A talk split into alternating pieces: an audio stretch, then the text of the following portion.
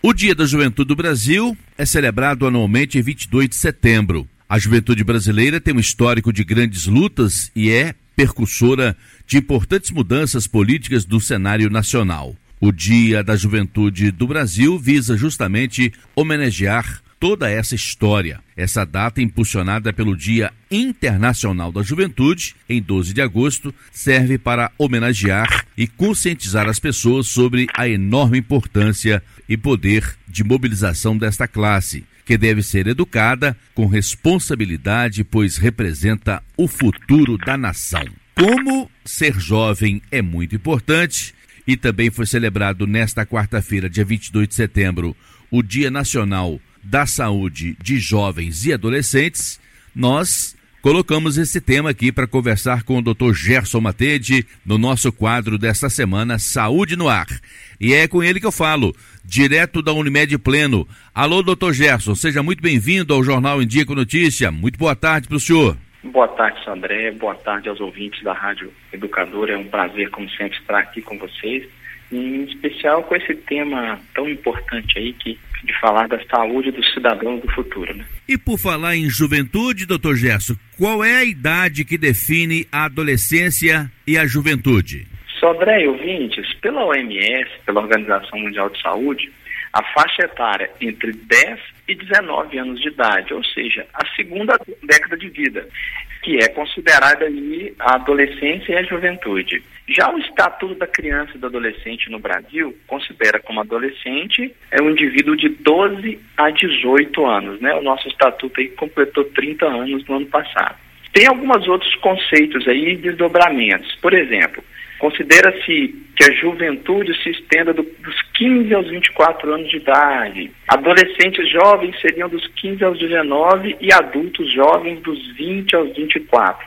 Mas, em essência, a faixa etária dos 10 aos 19 anos é a adolescência e aí a juventude que se inicia. E, posteriormente, introduzindo para a idade do adulto jovem em sequência. Existe uma idade também que compreende entre a primeira e a segunda infância, não é?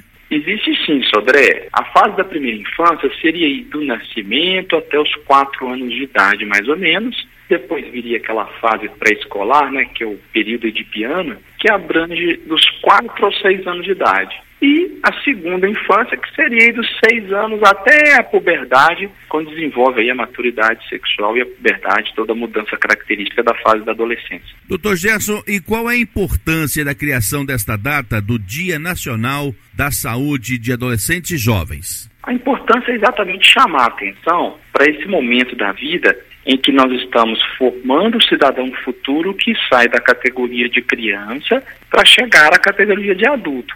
É uma fase de enorme aprendizado, de muitas experiências, em que a gente tem que pensar na saúde de forma integral para o adolescente e o jovem.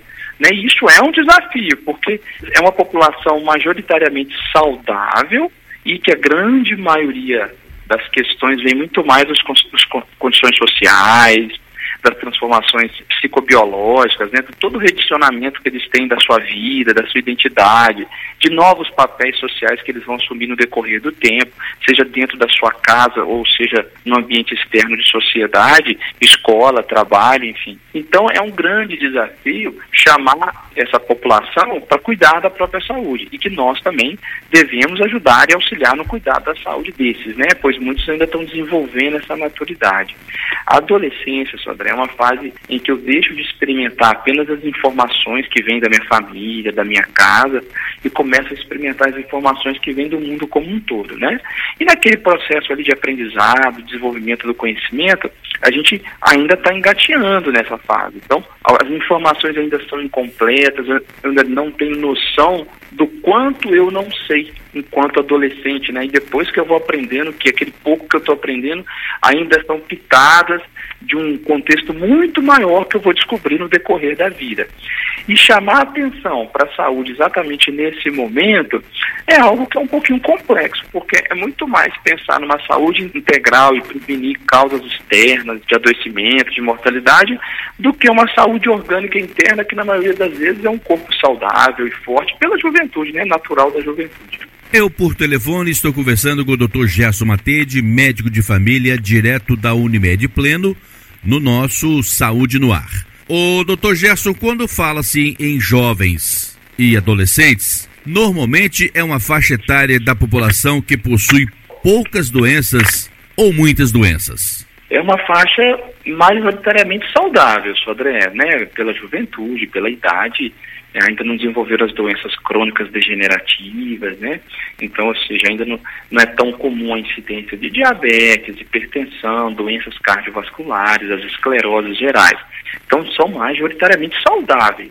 A imensa maioria dos problemas nessa idade tem a ver com contextos infecciosos, certo? Doenças, infecções externas que essas pessoas vão adquirir, ou, né, seja em especial doença sexualmente transmissível, que é são as doenças mais importantes nessa idade, ou associado a causas externas, principalmente os óbitos por violência, por arma de fogo, por trânsito, né? E o próprio suicídio, que é extremamente comum nessa idade, a gente tem que tomar cuidado, a gente já falou sobre suicídio aqui, é a população mais vulnerável ao suicídio são os jovens e adolescentes, certo? Doutor Gerson, quais os principais agravos em saúde dessa população? Onde devemos mais nos preocupar?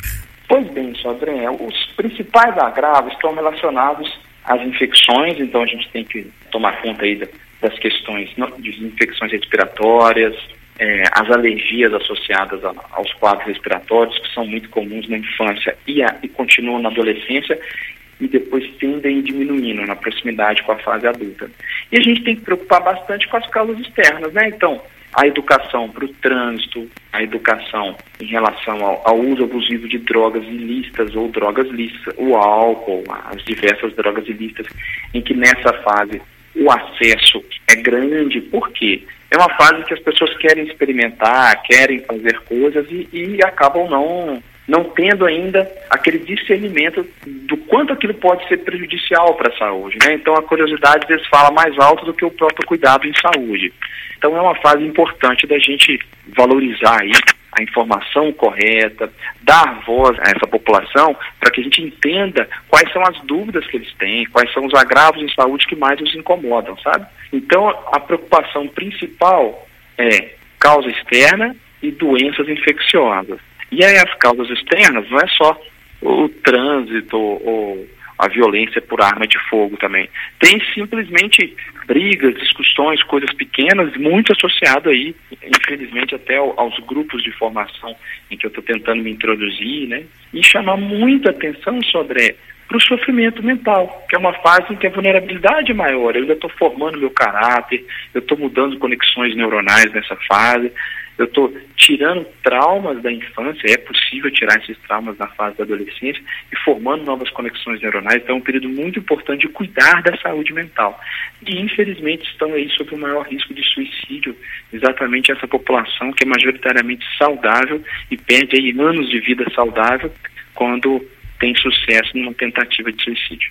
Doutor Gerson, quais as principais linhas de ação para a promoção da saúde dos adolescentes e jovens?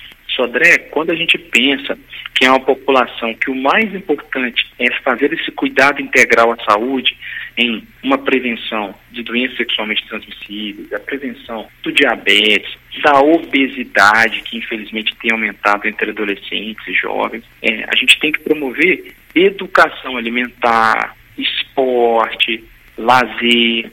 Então a gente tem que ter um cuidado direto, integral com eles, para que eles se sintam como ativos, como formadores de opinião, que essa é uma, é uma fase da vida de muito protagonismo, né? O adolescente, o jovem, ele quer ser protagonista e ele normalmente é protagonista. Então a gente tem que dar voz para ouvir as demandas deles. E aí as linhas de ação estão muito voltadas dentro da atenção integral e atenção primária. Então quando a gente faz um, um formato de atenção em plena saúde, né, de atenção integral à saúde desse adolescente, é o que a gente busca fazer aqui, por exemplo, na Unimed Pleno, ou através dos centros de saúde, né, dos centros de atenção integral à saúde do SUS, é fundamental passar para esses adolescentes todos os potenciais de, de, prevenção e educação em saúde, né? Acompanhar o crescimento, o desenvolvimento físico e psicossocial, a saúde sexual e reprodutiva é uma linha de ação muito importante nessa idade saúde bucal, a saúde mental que a gente já citou, prevenir o uso de álcool e drogas, controle de agravos gerais em saúde dessa idade, né? E importante a educação em saúde, né? É muito mais fácil você mudar a educação no trânsito da criança, do jovem, do adolescente, do que do adulto, certo? O adulto às vezes já tem conceitos já formados, conceitos fortes, e que ele vai ter muita dificuldade de mudar. Exato. Por décadas pensa situações de certa forma e tem dificuldade de mudar. O jovem ele tem muito mais potencial de absorver novas informações. E aí promover o máximo uma cultura de paz, de prevenção à violência, de assistência aos mais vulneráveis e a, e a vítima de qualquer tipo de violência, para que a gente desenvolva neles cada vez mais a empatia, para a gente criar cidadãos do futuro com mais capacidade de melhorar a qualidade de vida e a realidade do nosso país. O doutor Gerson, qual é a faixa etária do jovem e adolescente que ele fica mais exposto à questão, por exemplo, das drogas e o sexo sem camisinha? Sodré, a faixa etária que vai ser mais exposta é dos 15, 16 anos até os 30. Mas quando a gente pensa em jovens adolescentes, é 14, 15 anos, depende da puberdade. Às vezes desenvolve a puberdade mais cedo, com 11, 12, 13 anos. E às vezes você tem aí um adolescente que tem uma psicologia muito mais infantil, um conhecimento de vida muito mais voltado para a infância, mas porém já teve uma, um desenvolvimento de maturidade de corpo pela puberdade com características físicas mais voltadas para o adulto. Então, às vezes, ele está vulnerável diante da vida e da sociedade, por isso que nós, adultos, temos extrema eh, responsabilidade de proteger essas crianças, esses adolescentes aí, do contato sexual precoce, dos excessos, e isso a gente consegue através de informação, de suporte né, uma criança, um adolescente que tem bastante amor, carinho em casa, autoestima elevada, ele não vai buscar satisfação, prazer e felicidade é, somente na droga ou na sexualidade ou em, tentando enquadrar num grupo de amigos que às vezes não é o perfil que ele gostaria, mas às vezes por imaturidade ou uma carência emocional ele acaba se enquadrando. Então o maior grupo de risco é exatamente aqueles que já desenvolveram a puberdade, acabam desenvolvendo um corpo né, com conotações sociais de sexualidade forte, né, que a gente tem aí na cultura de massa e acaba chamando a atenção do adulto, né, uma criança, um adolescente muito jovem, chamando a atenção do adulto, não pelo raciocínio, pelo pensamento, e sim pelo corpo, né, o que não é saudável, nem um pouco saudável e nem um pouco correto. O jovem e o adolescente também deve procurar o médico de vez em quando, doutor Gerson? Deve sim, senhor André. É, o jovem, o adolescente, é uma população muito saudável, né? As crianças, em sua maioria, também são saudáveis. Mais de 86% dos agravos em saúde na infância são autolimitados, vão me melhorar sozinhos, né? É um momento em que, quando busca o médico, o profissional de saúde, e que dá a ele um acolhimento correto, informações corretas, é um ótimo momento para tirar dúvidas, para conseguir eh, receber orientações gerais de saúde, inclusive no próprio SUS ou no serviço privado de saúde, ele tem o direito de ser atendido mesmo se não tiver acompanhado dos pais ou responsáveis, porque não pode perder aquele momento de promoção de saúde, a importância daquilo, certo?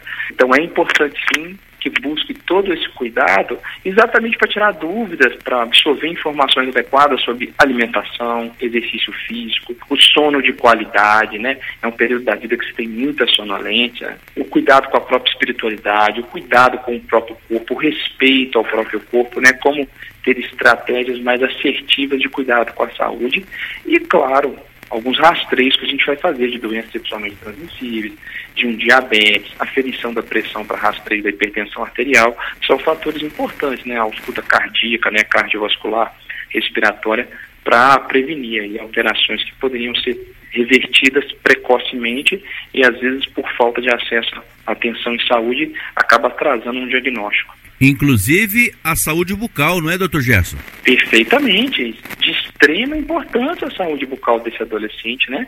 Para manter uma boa saúde bucal no decorrer da vida e no futuro não ter dificuldades em relação à manutenção da arcada dentária e da qualidade dessa arcada dentária. Por que, que o jovem e o adolescente parece que ele tem mais sono?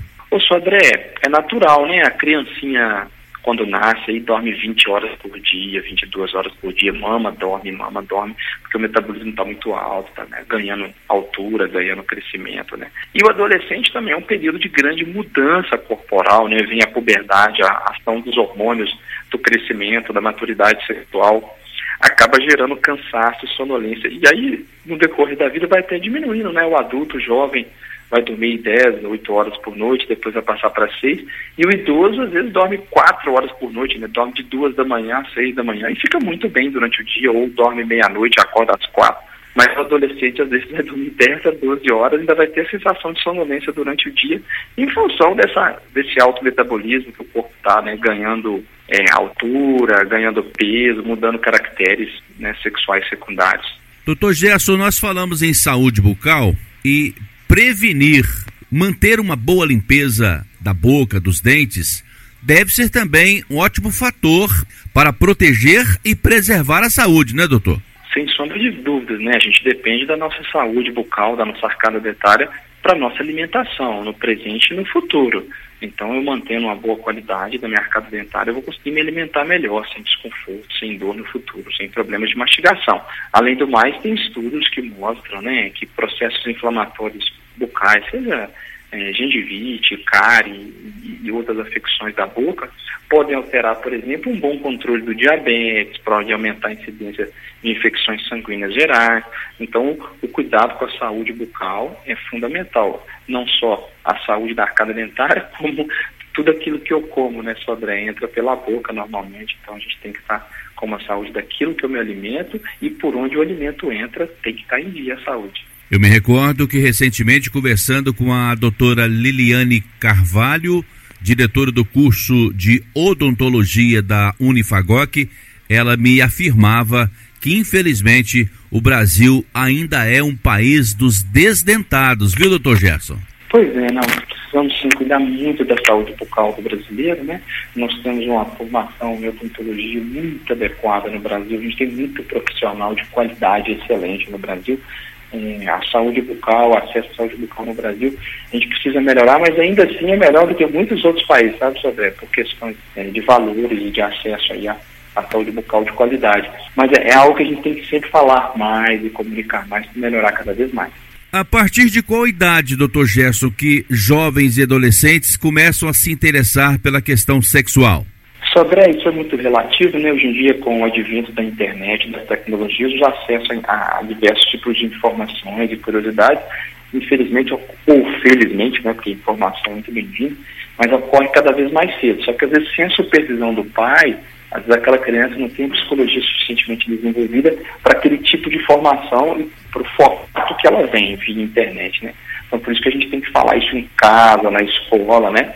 para orientar sobre educação sexual de forma natural, para um bom entendimento aí da criança e do adolescente sobre o assunto, para que ele, inicie, quando iniciar a maturidade sexual dele com os caracteres secundários, né, com o aumento dos hormônios do crescimento, dos hormônios sexuais, essa criança tem acesso à informação de qualidade, por exemplo, sobre preservativos, sobre forma de prevenir as doenças sexualmente transmissíveis, né, prevenir a gravidez indesejada. Então não é deixando de falar sobre o assunto ou criando tabu, escondendo o assunto, que esse adolescente vai se resolver sozinho e vai ter uma informação de qualidade. Pelo contrário, a tendência é que ele busca informações ruins, né, de qualidade ruim, e acaba aí ocorrendo uma gravidez indesejada ou uma doença sexualmente transmissível, ou fica mais vulnerável ao abuso sexual por parte aí do, do adulto, enfim.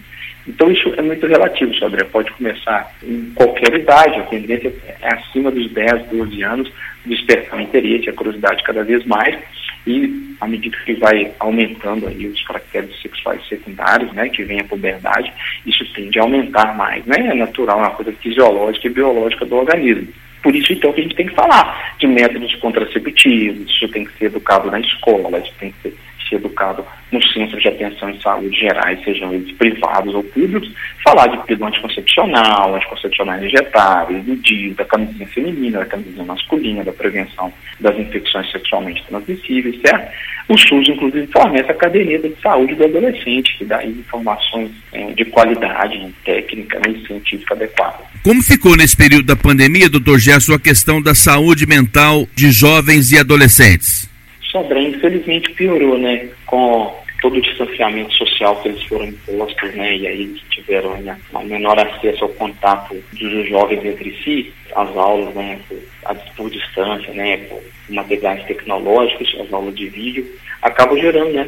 Esses adolescentes e jovens frustração, ansiedade, aumento da irritabilidade, né? E isso ficou bem bem perceptível, bem pungente aí nas avaliações da própria Unicef, né, mostrando que um aumento grande de crianças com irritabilidade, com sofrimento mental, com piora do humor, e às vezes a criança, o adolescente, ele, ele experimenta a piora do humor de uma forma diferente, né? Às vezes ele se isola mais ou fica mais irritado, às vezes ele não demonstra tanta melancolia, tristeza e choro, às vezes ele demonstra mais irritação, né? E óbvio, as dificuldades de emprego, as dificuldades econômicas, todo um contexto de pandemia gera em nós uma série de dificuldades de lidar com a vida.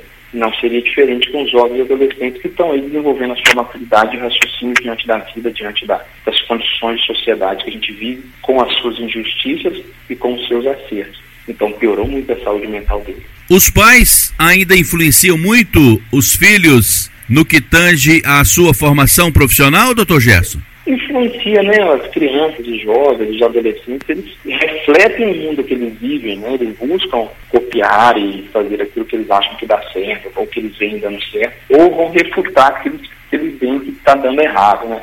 Então, sim, a gente influencia muito, sim, mas é importante todos nós, como pais, lembrar que é um cidadão diferente de nós, né? O meu filho não pertence a mim, ele não é uma continuidade do meu corpo, ele é um outro indivíduo, um outro cidadão que se formou e vai se formar no futuro. Né? Então, é, dar aí informações de qualidade, mostrar os custos e benefícios de cada, é, de cada profissão, de, daquilo que ele quer fazer no futuro, e que para ele chegar naquele desejo profissional que ele tem, demanda tempo, demanda aprendizado, demanda esforço, né? Mas que o resultado tende a vir, quanto maior o esforço, a dedicação, maior a chance daquele resultado vir, né, Sodré? E óbvio, Sodré, que contexto social, uma pessoa que tem é, mais conexões profissionais, mais informação, aquele adolescente ou jovem que não precisa trabalhar e estudar e consegue apenas estudar, acaba tendo muito mais oportunidades, né? Infelizmente, ainda existe uma discrepância de oportunidades sociais, né? Que, que depende do próprio trabalho para poder conseguir estudar.